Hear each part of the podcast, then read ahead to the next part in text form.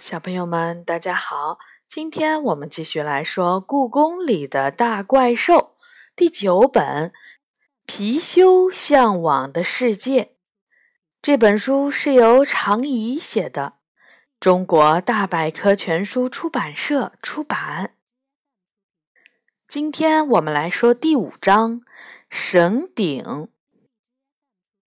我昨晚看到夜空中划过的那道奇怪的亮光了，但当时我实在太困了，只想着睡觉，对其他事儿没什么兴趣。哪怕有个外星人站在我面前，我可能都会不管不顾，先睡上一觉再说。所以，虽然我觉得那亮光不太像流星或者飞机发出来的，有些异常，但还是没抵挡得住巨大的睡意，在妈妈办公室的小床上睡着了。在刺眼的阳光把我晒醒前，杨永乐已经哐哐哐地敲门了。星期六。他很少这么早起床，出什么事儿了？我揉着眼睛开了门。你昨天晚上看到亮光了吗？他裹着厚厚的羽绒服，穿着睡裤和拖鞋，眼角的眼屎都没弄干净。亮光！我往窗外看了一眼，是个大晴天。前两天下的雪被阳光晒化了，到处都湿漉漉的，流着水。亮光，对了，夜空中闪过的亮光，我好像看到了。我点点头说：“当时还觉得有点奇怪，那么亮的光，应该不是流星。”那道光好像落到御花园里了，要不要去看看？杨永乐提议。我听着呼呼的风声说：“这种天气还是更适合在有暖气的房间里喝完热乎乎的芝麻糊。万一是外星人呢？”他提高了嗓门儿。杨永乐一直对未知生物、外星人之类的东西充满激情。他的书包里随时装着相关的科幻杂志。他立志成为一名伟大的萨满巫师，并相信成为真正的萨满巫师后，就会与各种各样的未知生物和外星人打交道。他最珍爱的宝贝。不是失物招领处夜间营业时等待认领的那些古代神器，而是一块他从淘宝网上买来的小的不能再小的黑石头。他说那是太空陨石。你到底去不去？杨永乐问。我宁可留在屋子里。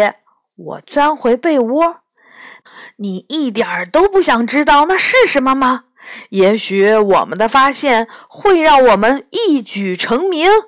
他越说越兴奋。我摇摇头说：“要是真有外星人来，最早发现他的一定是御花园里的清洁工阿姨。那要是外星人躲起来了呢？”他不甘心地说：“和我一起去看看吧，就看一眼。”咱们再回来喝芝麻糊。我叹了口气。如果我今天不和他去，不知道以后他要抱怨多久。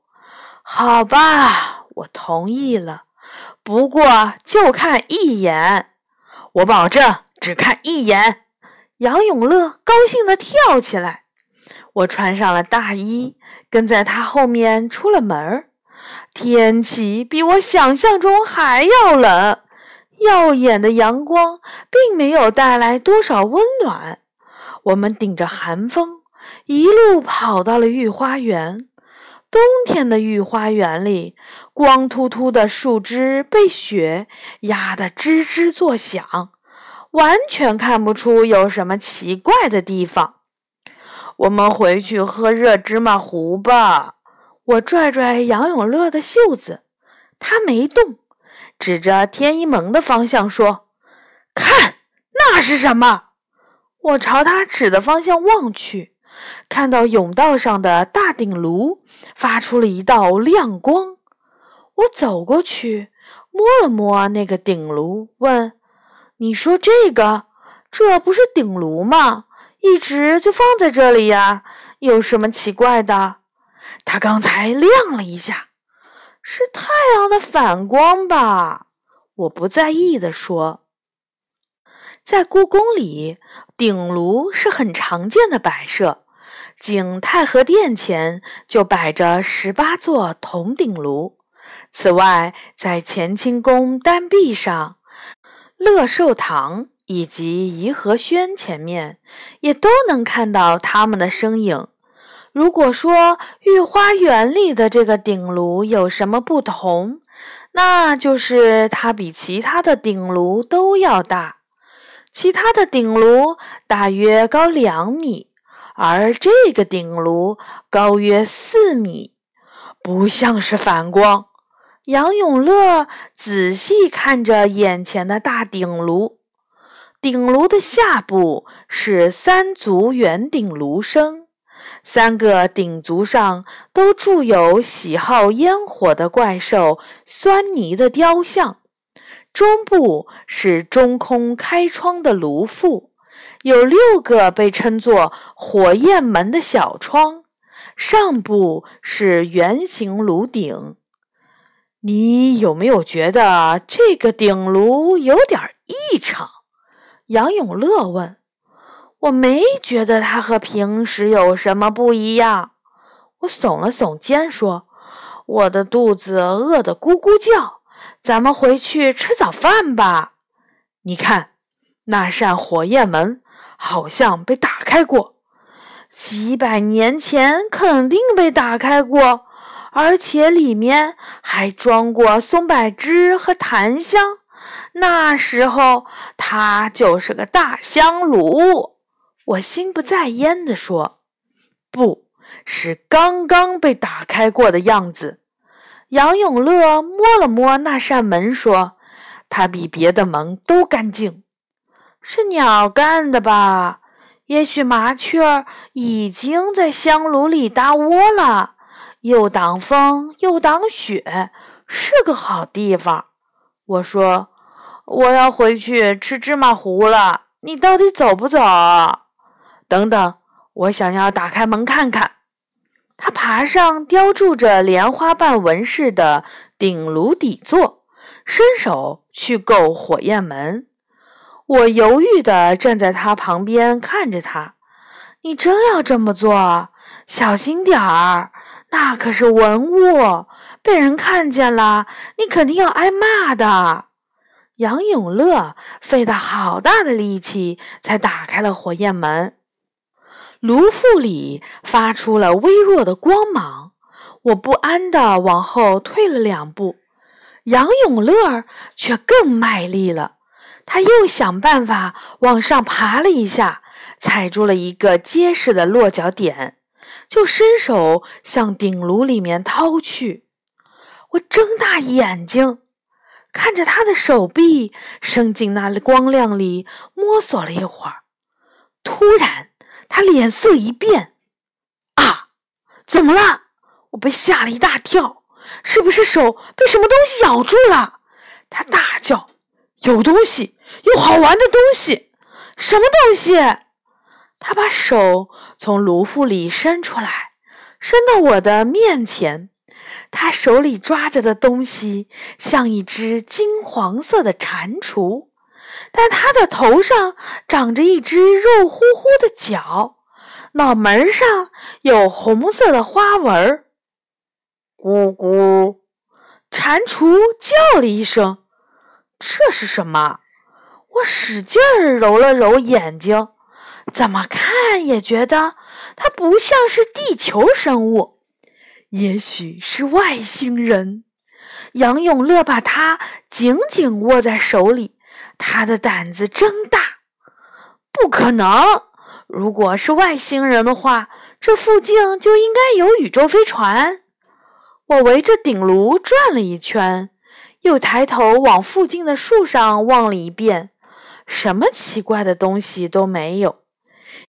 也许是因为地球污染而变异的物种，我猜测，就像电影里的那些怪物一样。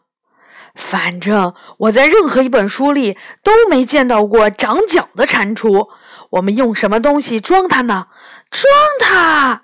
对呀，我不能老是这么拿着它。虽然它挺乖的，我们必须找一个笼子，然后弄清楚它吃什么。听着，我觉得咱们还是把它放回原地比较好。它没准有毒，也许还会伤人。我瞪大了眼睛，深吸了一口气，说：“你不觉得这事儿很奇怪吗？它并不属于人类世界。”杨永乐咧嘴笑了：“它要是会伤人的话，早就咬我了。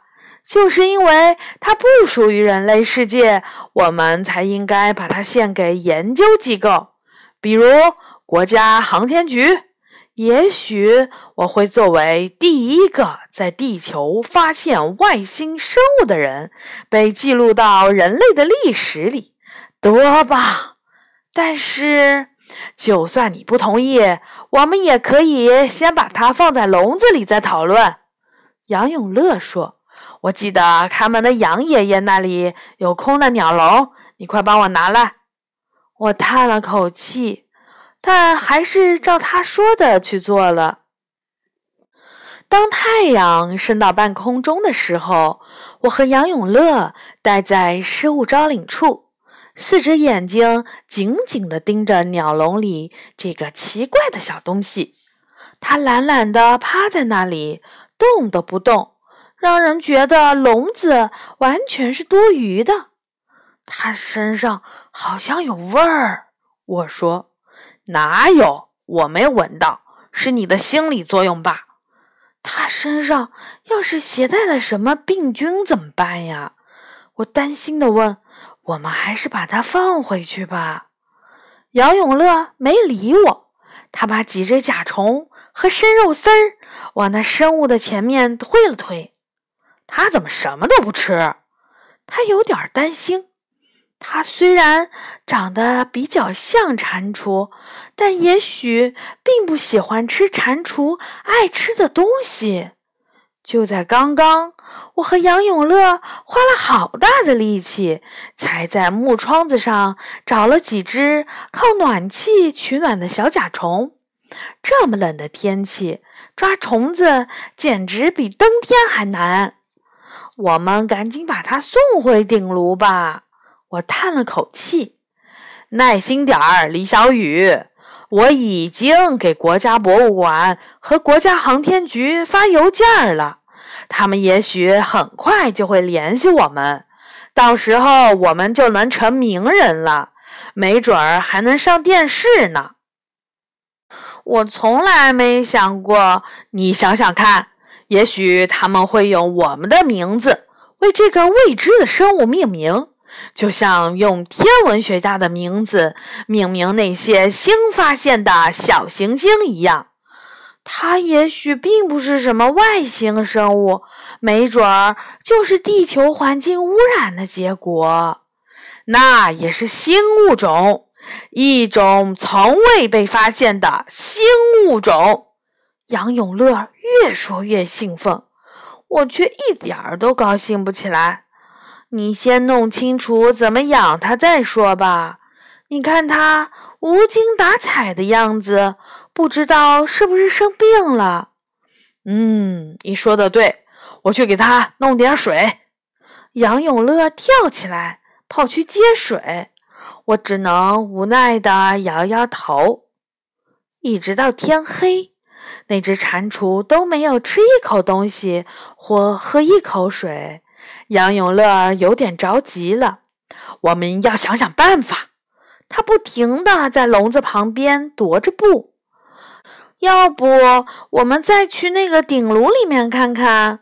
看还有没有什么东西。没准儿他是自己带着食物来的。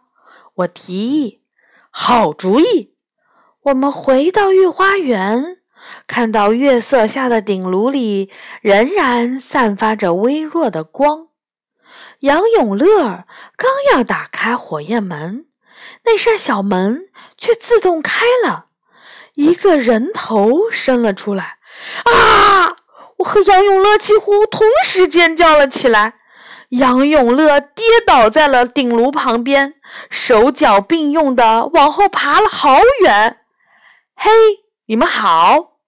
那个人一边和我们打招呼，一边费劲儿的从火焰门里挤了出来。明亮的月光下，我们发现他并不是人类，他有近三米高。长着人头马身，浑身上下都是斑纹，背上还有一对硕大的翅膀。你你你你你是谁？杨永乐趴在地上问。我吗？怪兽拍拍身上的香灰说：“我叫英昭，是天地花园的管理者。”哦，这么说您是神仙？杨永乐的态度立刻变得恭敬起来。神仙、神兽、天神，哪种称谓都可以。英昭说：“不过，请原谅，我不能给你解释太多。我现在有任务在身。”说着，他转身就准备离开。请等一下，我说：“您能告诉我您有什么任务吗？”也许我们能帮到您。这个英昭犹豫的看看周围，点了点头。好吧，谁让我对故宫不熟悉呢？有你们帮忙，也许能更快些。他移动马腿，重新转过身面对我们。大约半个时辰以前，天地花园里的一个神兽不见了。他最后的踪迹是在一座神鼎旁边，我怀疑他进入了神鼎。你们知道，大多数的神鼎都具有判断吉凶、咫尺天涯的法力。您说的“咫尺天涯”是什么意思？杨永乐问。嗯，由你们人类现在的科学术语来说，就是空间位移或者物质输送。英昭解释：“比如，天地花园是在昆仑山附近，距离故宫大概有三千千米。哪怕是我飞，也要飞一个时辰。但是用绳顶的话，几秒钟，它就可以把我从天地花园输送到故宫。”哇！我赞叹，听起来就像是哆啦 A 梦的任意门。哆啦 A 梦是谁？英昭问。只是一个动画片里的形象，这不重要。杨永乐恳请道：“请您继续说下去。”好吧，天地花园的神顶与很多神顶之间都有通道，每两个时辰，它就会开通一条新的通道。我不能确定那个神兽通过神顶去了哪里。唯一的办法就是自己进入相同的神顶，跟踪过来。您的意思是说，我们眼前的这个鼎炉是神顶？我问。你们不知道吗？英昭露出了后悔的表情，说：“也许我不该把这件事儿透露给人类。我们会保密的，我保证。”杨永乐赶紧说。您说的这个神兽是不是长得有点像蟾蜍？金黄色的，头上还有一只肉角。没错，万岁蟾蜍就是这个样子。你们碰见它了？是的，我们捉到一只，不过不是半个时辰以前，而是在今天早晨。杨永乐回答：“我还以为是外星生物。”谢天谢地。天地花园里的半个时辰，差不多相当于故宫里的十二个小时。英昭松了口气说：“这下我的麻烦少多了。那个家伙淘气的要命，天地花园里的神兽就数他的想法多，总是给我找麻烦。现在好了，我总算没有白来一趟。他在哪儿？”我想，我们还是把它带到这里比较好。您这个样子不太方便，在故宫里到处溜达。我说：“你真想得周到。”英昭感激地说：“那就辛苦你们把它带到这里吧。我得赶紧把它带回天地花园。这件事要是被西王母发现了，我的差事就没了。”杨永乐不放心地看着他说。要是有人过来，你们放心吧，我可是天神。英昭哈哈大笑，我的隐身术相当不错，昆仑山里没人能比得上我，绝对不会让人发现我的。我和杨永乐用最快的速度跑回了失物招领处，一切还算顺利。那个被叫做“万岁蟾蜍”的神兽，还懒洋洋地趴在鸟笼里，没被人发现。我们把鸟笼拿到了英昭面前，看着被关在笼子里的万年蟾蜍，英昭居然哈哈大笑起来，笑得眼泪都流出来了。我还没有没见过有谁敢把它关进笼子里。他喘着粗气说：“看这家伙的样子，哈哈哈哈哈！对不起，我们不知道他是神兽。”杨永乐伸手准备打开笼门，把万年蟾蜍放出来，却被英昭拦住了。“先别把它放出来，谁知道他又会捅出什么娄子？”英昭一把按住笼门说。如果你们不介意的话，能不能把这个笼子借给我？我打算就这样把它带回天地花园。我和杨永乐互相看了一眼，这个笼子可以送给你。你们真是太大方了，英昭高兴地说。可是笼子里的万年蟾蜍却生气了。它愤怒地在笼子里跳来跳去，头上的角不断地撞击着笼子，发出叮当的声音。真奇怪，他来到这里以后一直很安静，我们都以为他病了。我有点担心，把他交给我对付吧。英昭提起笼子说：“非常感谢你们的帮助。”如果有时间，欢迎来天地花园游览。我很高兴做你们的向导。说完，他先把笼子扔进鼎炉，紧接着自己也挤了进去。我们能听到炉腹里哐当哐当的声音，一道金光闪过，鼎炉里安静了下来。御花园里。一切都恢复成了冬日里寻常的模样。好，这一章呢就说完了。下一次呢，我们会来说第六章——南极老人的圣诞节。嗯，今天呢是呃二零一八年的十二月二十六日，所以呢，圣诞节也是刚刚过完。好的，小朋友们，晚安。